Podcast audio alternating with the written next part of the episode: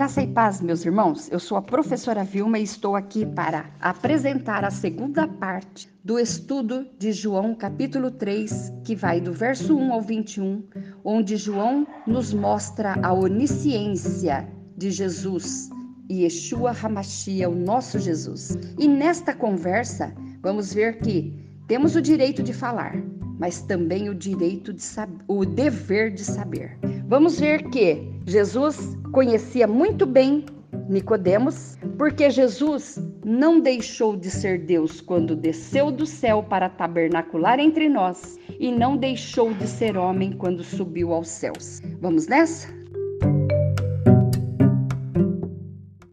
Assim como Jesus, devemos ficar atento porque há uma incapacidade para compreender que obedece ao não querer fazê-lo. Também há uma incapacidade de ver que provém da negativa de ver. Sendo assim, a pessoa pode fechar voluntariamente sua mente a alguma verdade que não deseja ver, sendo resistente a propósito a um ensino que não quer aceitar. Jesus sabia que Nicodemos era exatamente esse tipo de pessoa podia falar para ele, mas ele fechava os olhos naquilo, os ouvidos, e não queria ver também a realidade daquilo que ele não aceitava. Sendo um magistrado, o ensino acerca de um povo, de um novo nascimento, proveniente de Deus, não devia lhe parecer estranho, porque os profetas falaram muitas vezes a respeito desse tema. Então, não deveria ser assunto estranho para Nicodemos. O profeta Ezequiel, por exemplo, falou muitas vezes sobre o novo nascimento. Olha o que diz Ezequiel 18:31. Lançai de vós todas as vossas transgressões com que transgredistes, fazei-vos um coração novo e um espírito novo Pois, por que razão morrereis, ó casa de Israel? Olhe Ezequiel 36, versos 26 a 28, que diz: E dar-vos-ei um coração novo, e porei dentro de vós um espírito novo, e tirarei da vossa carne o coração de pedra, e vos darei um coração de carne. E porei dentro de vós o meu espírito, e farei que andeis nos meus estatutos, e guardeis os meus juízos, e os observeis, e habitareis na terra que eu dei a vossos pais, e vós sereis o meu povo, e eu serei o vosso Deus. Ezequiel 36, e estava ao alcance de Nicodemos. Nicodemos, pelo cargo que exercia, deveria conhecer o que as escrituras e os profetas falaram sobre este mesmo assunto do qual Jesus se referia, mas alguém que não deseja renascer fará de tudo para interpretar mal o assunto em questão. Alguém que não deseja mudar fechará os seus olhos, sua mente, seu coração, seus ouvidos ao poder pode mudá-lo. Em última instância, o que acontece com a maioria de nós até os dias de hoje é que quando Jesus vem nos oferecer mudança, a fim de nos recriar, se fôssemos honestos, responderíamos: Não, Jesus, muito obrigada. Estou muito satisfeito comigo. Então, de tal, estou muito satisfeito comigo, mesmo tal qual eu sou. E não quero que me mudem, não quero que me importunem, é isso, se fossem honestos, né? Mas tem aqueles que, assim como Nicodemos, encontra outra defesa e diz: sempre quer arrumar uma alternativa, né? Nunca responde aquilo que pede, mas arruma alternativa para defender a sua tese. Olha o que está escrito em João 3, verso 6. Aí Nicodemos poderia dizer assim, ó, antes, um pouquinho antes: Mestre, este renascimento ao qual te referes poderá até ser possível, mas não consigo compreender. Como isso poderá acontecer? Ele poderia ter dito isso. A resposta de Jesus se explica pelos dois significados da palavra grega pneuma, que se traduz por espírito. Aí, João 3, verso 6, que também não está naquela sequência, né, é, fora cronológica, diz assim: a gente pode relembrar esse verso 6 para saber o que Jesus quis dizer quando ele disse: o que é nascido de carne é carne, e o que é nascido do espírito é espírito. Mas então vamos ver aquela palavra grega pneuma, que pode ser traduzida como espírito ou vento. O mesmo acontece com a palavra hebraica ruah, que significa espírito, sopro, vento, de maneira que Jesus disse a Nicodemos: O vento sopra onde quer e ouves a sua voz, mas não sabes de onde vem, nem para onde vai. Assim é todo aquele que é nascido do Espírito. Nicodemos respondeu e disse-lhe: Como pode ser isso? João, capítulo 8, verso 8 e 9. Aí a gente pode explicar para Nicodemos: Olha, ora, Nicodemos, você pode ouvir, ver e sentir o vento, que é o pneuma, mas você sabe de onde ele vem e para onde ele vai? Você pode não entender como e por que o vento sopra, mas você sabe e pode ver o que ele faz. Lembra de alguns furacões? O que ele, a gente pode muito bem ver o que o vento faz. Nicodemos, você pode não compreender onde, de onde veio um furacão e para onde ele vai, mas você pode sim ver a sequela que ele causou derrubando tudo. Nicodemos, existem coisas sobre o vento que possivelmente você não, mas isso não é motivo para não ver os seus efeitos. Da mesma maneira, prosseguiu Jesus. O espírito, que no grego pneuma, no hebraico ruá, é exatamente igual. Você pode não saber como ele trabalha, como trabalha o espírito, mas você pode ver seu efeito nas vidas das pessoas. Tudo indica que ao ouvir esta maravilhosa aula de Jesus, Nicodemos, mesmo não dando o braço a torcer, ficou maravilhado. Ah, tenho certeza disso. Podemos ver isso pela resposta que ele deu ao mestre e pela resposta que o mestre deu a ele, aliás. No verso 7, Jesus diz: Não te maravilhes de ter te ter dito: necessário vos é nascer de novo. Então, Nicodemos, na parte 1, ficou todo maravilhado com os milagres e sobressaltou ali os milagres. E Jesus falou: Olha, não basta aprender, fazer faculdade muitos anos, seguir muito adiante no avanço do, de, do aprendizado. Necessário vos é nascer de novo. Aqui, Jesus vê que ele fica maravilhado com o entender que o vento ou o espírito faz. Fica maravilhado sim, porque pela resposta que Jesus dá, a gente vê que ele se maravilhou. Não te maravilhes de ter necessário vos é nascer de novo. E Jesus lembra ele novamente. Mas não fica todo eufórico, não. É mais importante que você nasça de novo, porque nós temos que mostrar o fruto do Espírito em nós.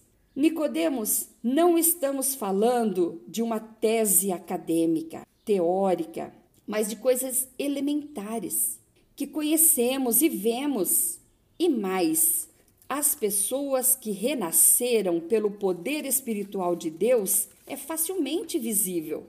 Jesus procurou simplificar as coisas para você.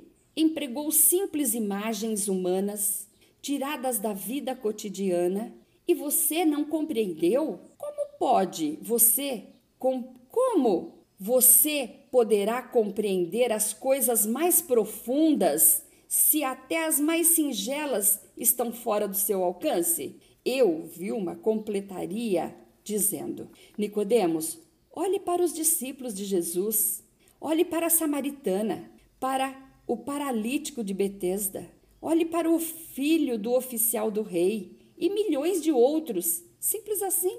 É fácil ver quando alguém se encontra com Jesus, tem um encontro verdadeiro com Jesus. Ele muda ele fazia, o que roubava não rouba mais, o que adulterava não adultera mais. Então, há sim uma mudança de vida. Aqui temos uma advertência muito séria. entregue pelo evangelista João. É fácil entrar em grupos de discussão bíblica, sentar em uma biblioteca e ler muitos livros.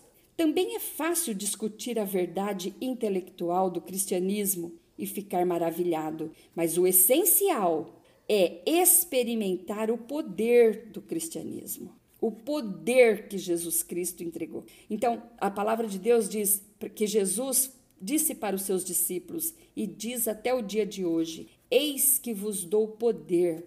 É fatalmente fácil começar por extremos equivocados. É tragicamente fácil ver o cristianismo como objeto de discussão. Tudo bem, concordo que é importante ter uma compreensão intelectual dos pontos gerais da verdade cristã, mas sem se esquecer que o mais importante é ter a experiência viva do poder de Jesus Cristo. Quando adoecemos, seguimos um tratamento pré-operatório indicado pelo médico, e para isso não precisamos conhecer a anatomia do nosso próprio corpo, nem o efeito científico da anestesia, nem precisamos saber qual a forma, como foi formado, qual é a fórmula daquela medicação. Não precisamos também saber como vai ser a forma de que aquela medicação vai operar em nosso corpo para curá-lo. E assim aceitamos a cura sem saber como aconteceu. O novo nascimento também é assim. Nele existe um mistério, o mistério da redenção. Existe uma história de um marceneiro ébrio que estava perdendo tudo por causa da bebida.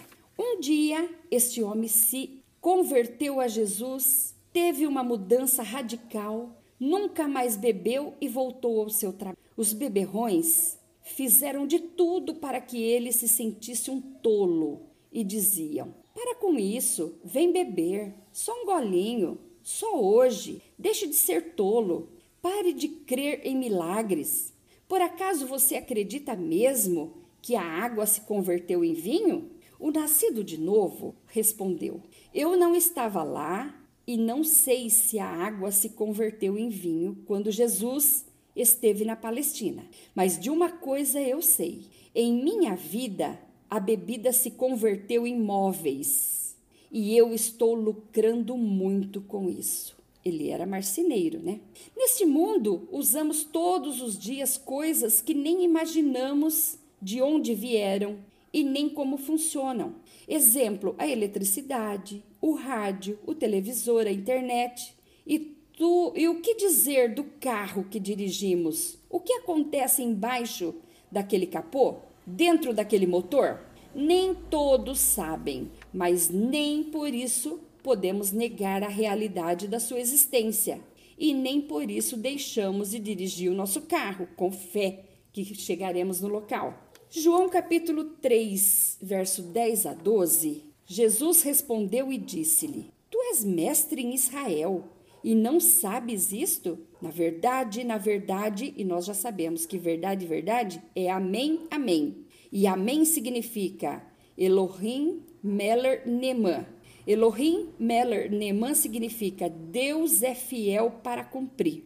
Então, Deus é fiel para cumprir. Por isso eu te digo que nós dizemos o que sabemos e testificamos o que vimos e não aceitas o nosso testemunho. Se vos falei de coisas terrestres e não creste, como crereis se vos falar das celestiais? Está vendo, Nicodemos? A falta de conhecimento não nos priva de gozar dos benefícios. Podemos não entender como o vento ou o espírito sopram, mas podemos sim comprovar os seus efeitos. Nenhum homem pode negar uma religião, uma fé e um poder que converte homens maus em justo, de maneira que Jesus, o Deus que desceu do céu e ao mesmo tempo estava no céu, tem autoridade nas palavras, nos ensinos e disse a Nicodemo. Ao ler o evangelho de Jesus, escrito por João, o discípulo amado, encontramos algumas dificuldades do tipo discernir quando terminam as palavras de Jesus e quando começam as palavras do autor. João viveu com Jesus até que Jesus deu o último suspiro na cruz. Também pensou e ensinou as palavras de Jesus durante tanto tempo que, quase que de forma invencível, passa delas para seus, seus próprios pensamentos. O que eu estou querendo dizer com isso? Olha, você vai entender.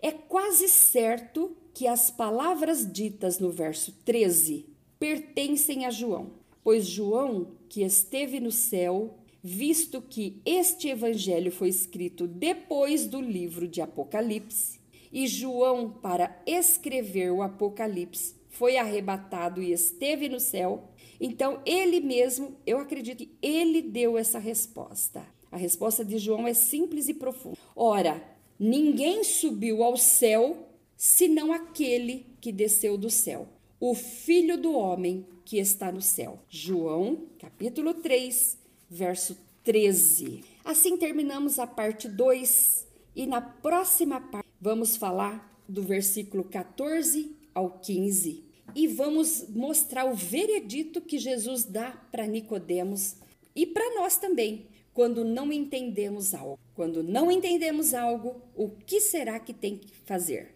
Jesus vai falar para Nicodemos e vai falar para nós. Portanto, eu fico aqui até aqui o verso 13 para a segunda parte, para não estender muito o vídeo. E no próximo vídeo eu vou falar da parte 4, 3, 4 e quem sabe até as 5, porque não são longas. Que Deus abençoe a sua vida. Muito obrigado por estar comigo e até. Bye!